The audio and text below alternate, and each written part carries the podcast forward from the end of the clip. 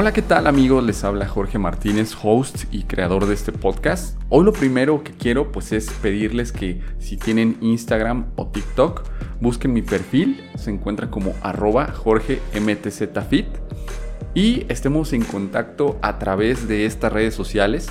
Ahí podrán acceder a imágenes, reflexiones, recomendaciones y en sí que tú y yo podamos estar un poco más cerca. No olviden calificar el podcast y compartirlo con esa persona que saben le gustaría escuchar sobre estos temas. Bueno, ahora sí, en este capítulo comenzaremos a estudiar un poco más a profundidad cada uno de los siete principios herméticos. En este episodio hablaremos sobre el mentalismo y los planos de correspondencia. El principio del mentalismo explica que el todo es la realidad sustancial que se oculta detrás de todas las manifestaciones y apariencias que conocemos bajo los nombres de universo material, fenómenos de la vida, materia, energía, etc. Y en una palabra, todo cuanto es sensible a nuestros sentidos materiales es espíritu, quien es inconocible e indefinible, pero que puede ser considerado una mente infinita, universal y viviente. Este principio explica la verdadera naturaleza de la energía, la fuerza y la materia. El cómo y el por qué todas están subordinadas al dominio de la mente. El todo es mente viviente e infinita. Los iluminados lo llaman espíritu. El todo no puede crear de ninguna manera, excepto mentalmente.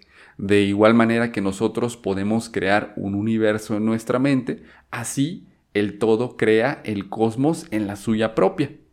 El universo y todo lo que él contiene es una creación mental del todo. Todo es mente. Estamos en la mente del todo y nuestras posibilidades y oportunidades son infinitas. La muerte no es real, no es sino nacer en una vida nueva y ascendemos y seguiremos ascendiendo a planos de vida cada vez más elevados.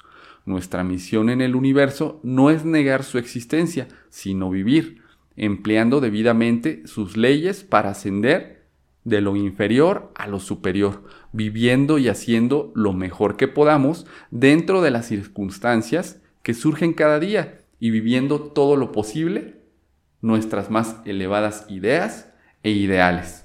Existen muchos planos del ser, muchos subplanos de vida, muchos grados de existencia en el universo, y todos dependen del adelanto de los seres en la escala, cuyo punto más bajo es la materia más densa, estando el ser más elevado separado del espíritu del todo solo por una sutil división. Todos estamos en el sendero, cuya meta y fin es el todo. Todo progreso es una vuelta al hogar, todo se mueve hacia adelante este es el mensaje del iluminado. ¿Y cómo es que el todo vive en su creación? Así como los procesos mentales de un artista, un escritor o un inventor, quien se envuelve tanto en su creación mental que casi olvida completamente su propia existencia, pues es en esos momentos que vive en su creación. De la misma forma, el todo somos nosotros y vive en nosotros, porque nosotros somos su creación. Los antiguos herméticos empleaban la palabra meditación para describir el proceso de la creación mental del universo en la mente del todo, habiendo empleado también frecuentemente la palabra contemplación. Los planos de correspondencia. El segundo gran principio hermético encierra la verdad de que existe entre los diversos planos de manifestación de la vida y del ser una armonía, concordancia y correspondencia. En el Kibalión dice, como es arriba, es abajo, como es abajo, es arriba. De acuerdo a la filosofía hermética, el universo se divide en tres grandes planos, el plano físico, el plano mental y el plano espiritual siendo estos planos más que una dimensión ordinaria del espacio definida por el largo, el ancho o la altura, es más bien lo que se ha llamado una cuarta dimensión. Esta será el tipo de dimensión usada cuando hablemos de los planos en la filosofía hermética. Esta cuarta dimensión puede ser llamada la de la vibración y es que desde la más elevada manifestación hasta la más baja, todas las cosas vibran. Y no solamente vibran con diferente intensidad, sino en diferentes dimensiones y de diferente manera. Los grados de intensidad vibratoria constituyen los grados para medir en la escala de vibraciones, es decir, de los grados de la cuarta dimensión. Todos estos grados son lo que los ocultistas llaman planos. Cuanto más elevado es el grado de vibración, más elevado es el plano. Los herméticos subdividen cada uno de estos tres grandes planos en siete planos menores y estos a su vez en otros siete subplanos. Vamos a ir escribiendo de cada uno de los planos, de los grandes planos, que es el plano físico, el plano mental y el plano espiritual, cada uno de sus siete divisiones, comenzando por el plano físico. La primera división del plano físico es el plano de materia A y comprende las formas materiales sólidas, líquidas y gases tal cual, pues los reconoce la ciencia y nuestros libros de física.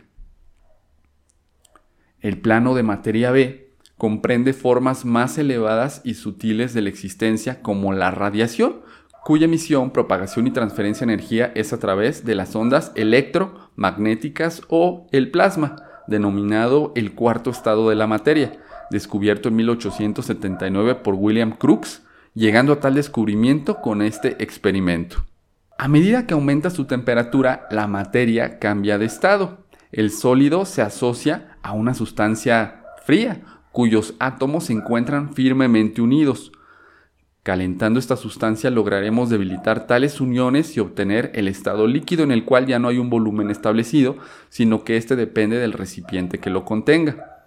Si continuamos calentando la sustancia, su estado cambiará a gaseoso, una vez que sus átomos logren liberarse completamente.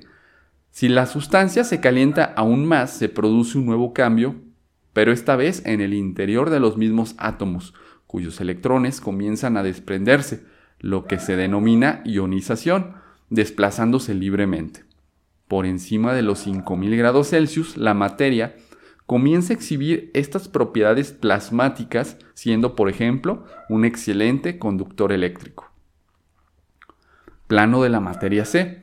Aquí encontramos formas de la materia más sutil y tenue, cuya existencia hace un siglo pues ni siquiera sospechaban los hombres de la ciencia.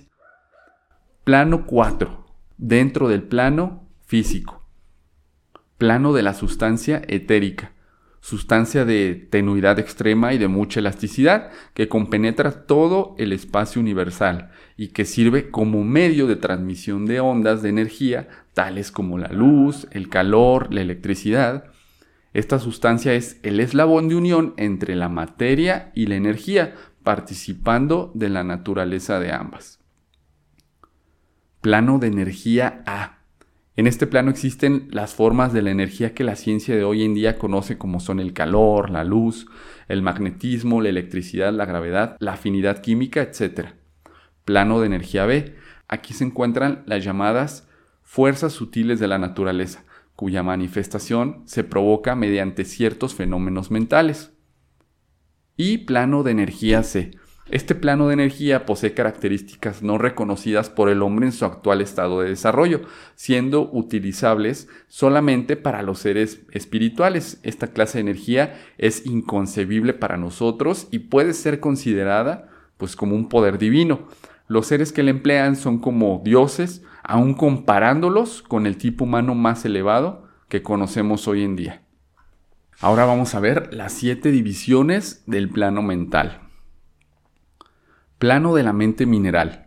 Aquí se encuentran las formas conocidas bajo el nombre de minerales, sustancias químicas. Estas entidades son seres vivientes de escaso grado de desarrollo, vida y mentalidad.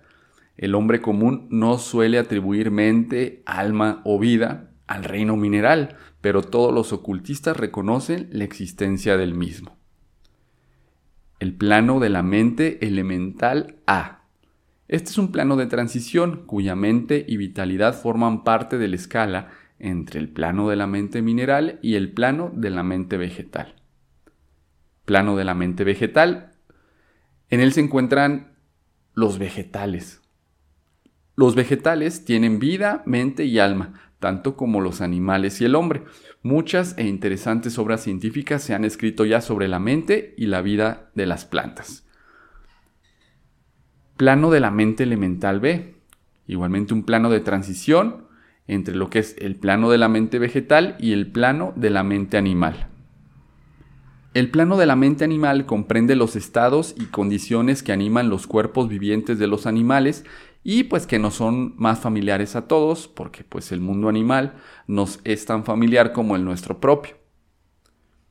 Sigue el plano de la mente elemental C. Aquí se encuentran las entidades que participan de la naturaleza de la vida animal y humana, los elementos pertenecientes a este plano y que están en el grado más elevado del mismo son semihumanos en inteligencia.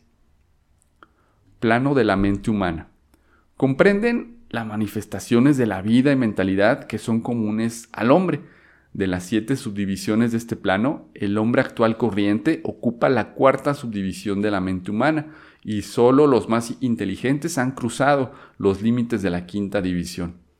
Millones de años de evolución ha ocupado a la raza para alcanzar este nivel, haciendo la aclaración que sí han existido eh, hombres que se han llegado a la quinta, sexta o séptima subdivisión. Y por último vamos a hablar del plano espiritual. Pasar del plano mental al gran plano espiritual es complejo. ¿Cómo podríamos explicar estos elevados estados del ser, de la vida y de la mentalidad a mentes que somos todavía incapaces de comprender las subdivisiones más elevadas del plano de la mente humana? ¿Cómo pasar en este ejemplo de estar aprendiendo a sumar, a tratar de hacer pues ecuaciones, operaciones más complejas. Prácticamente imposible. Tenemos que empezar primero por lo básico. ¿Cómo podría describirse la luz a un hombre que haya nacido ciego? ¿Cómo explicar el azúcar a quien nunca ha probado algo dulce? ¿Cómo hablar de armonía a un sordo? En este plano existen seres de quienes hablamos como ángeles, arcángeles, dioses, semidioses y maestros. Estas invisibles divinidades y auxiliares angélicas ejercen su influencia libremente y poderosamente en la obra de la evolución y del progreso cósmico. Su intervención ocasional y auxilio directo en los asuntos humanos han dado origen a muchas leyendas, creencias, religiones y tradiciones de las razas pasadas y actuales del hombre. Estos seres son todavía pues mortales y podemos llamarles entre comillas dioses si nos agrada pero no son más que nuestros hermanos mayores, quienes nos ayudan en nuestro ascendente jornada en el sendero. Pues bueno amigos, gracias por haber llegado hasta esta parte del episodio, esperando que este conocimiento haya sido de su interés. No olviden compartirlo con las personas que quieran conocer más sobre este tema y los temas que normalmente manejamos aquí en el podcast, como son pues bienestar, desarrollo personal, conciencia, reflexión y motivación. Nos vemos en el próximo episodio donde estaremos hablando sobre el principio de vibración y el principio de polaridad. Sin más, se despide su amigo Jorge Martínez. Recuerden, nos vemos en mis redes sociales. El link de las mismas lo encuentran en la descripción de este episodio.